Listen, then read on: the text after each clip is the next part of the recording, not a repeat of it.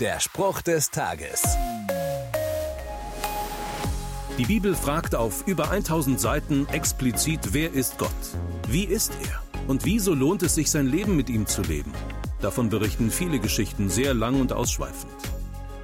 Wem das jetzt aber ein bisschen zu viel ist, um herauszufinden, wer Gott ist, dem sei dieser Vers aus dem Buch der Psalmen empfohlen. Gott der Herr ist die Sonne, die uns Licht und Leben gibt. Er ist der Schild, der uns beschützt. Na, das ist doch mal ein Bild, das Gott beschreibt. Gott macht das Leben also nicht nur möglich, er fördert und schützt es auch. Oder mit anderen Worten, ohne Gott gibt es kein Leben. Und wenn du jetzt denkst, dann würde ich diesen Gott gerne kennenlernen, dann liest doch vielleicht mal ein bisschen mehr in der Bibel.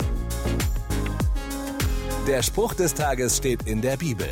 Bibellesen auf bibleserver.com.